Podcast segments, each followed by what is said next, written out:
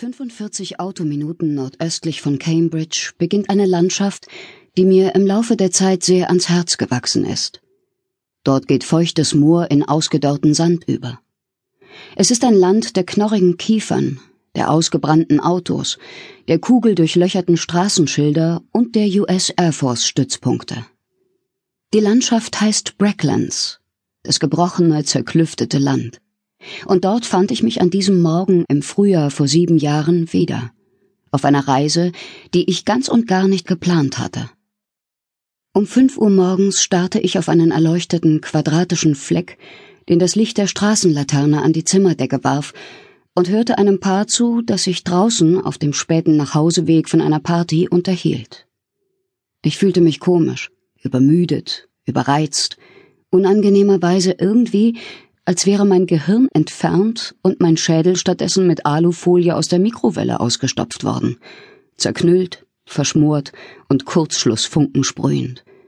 Hm, aufstehen, dachte ich und warf die Bettdecke zurück. Los, raus.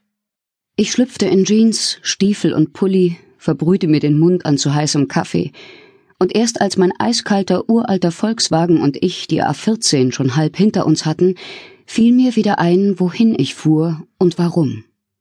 Da draußen, jenseits der beschlagenen Windschutzscheibe und der Straßenmarkierung, war der Wald, der zerklüftete Wald.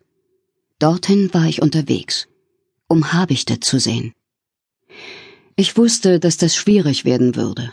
Habichte sind schwierig. Haben Sie schon einmal einen Greifvogel gesehen, der in Ihrem Garten einen anderen Vogel fängt? Vielleicht haben Sie zufällig aus dem Fenster geblickt, als mitten auf dem Rasen ein verdammt großer Vogel gerade eine Taube ermordete, oder eine Amsel, oder eine Elster. Das gewaltigste, eindrucksvollste Stück Wildnis, das man sich vorstellen kann. Als hätte jemand einen Schneeleoparden in ihre Küche gesetzt, der dann die Katze frisst.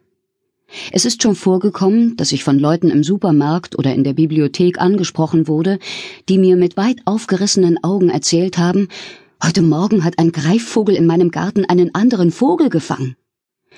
Mir liegt schon auf der Zunge zu antworten, ein Sperber. Da sagt mein Gegenüber, ich habe im Bestimmungsbuch nachgeschaut, es war ein Habicht. Aber es ist nie einer. Die Bestimmungsbücher funktionieren nicht.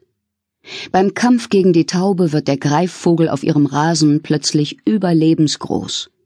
Und die Illustrationen im Buch stimmen mit der Erinnerung nicht überein. Der Sperber ist grau, mit schwarz-weiß quergebänderter Körperunterseite, gelben Augen und langem Schwanz. Auch der Habicht ist grau, mit schwarz-weiß quergebänderter Körperunterseite, gelben Augen und langem Schwanz. Hm, denken Sie beim Lesen der Beschreibung. Sperber 30 bis 40 Zentimeter groß, Habicht 48 bis 60 Zentimeter. Na also, der Vogel war riesig. Es muss ein Habicht gewesen sein. Sie sehen absolut identisch aus. Habichte sind nur größer. Einfach nur größer. Nein, im echten Leben ähnelt der Habicht dem Sperber ungefähr so wie der Leopard der Hauskatze. Er ist größer, ja, aber er ist auch massiger blutiger, tödlicher, furchterregender und viel, viel seltener zu sehen.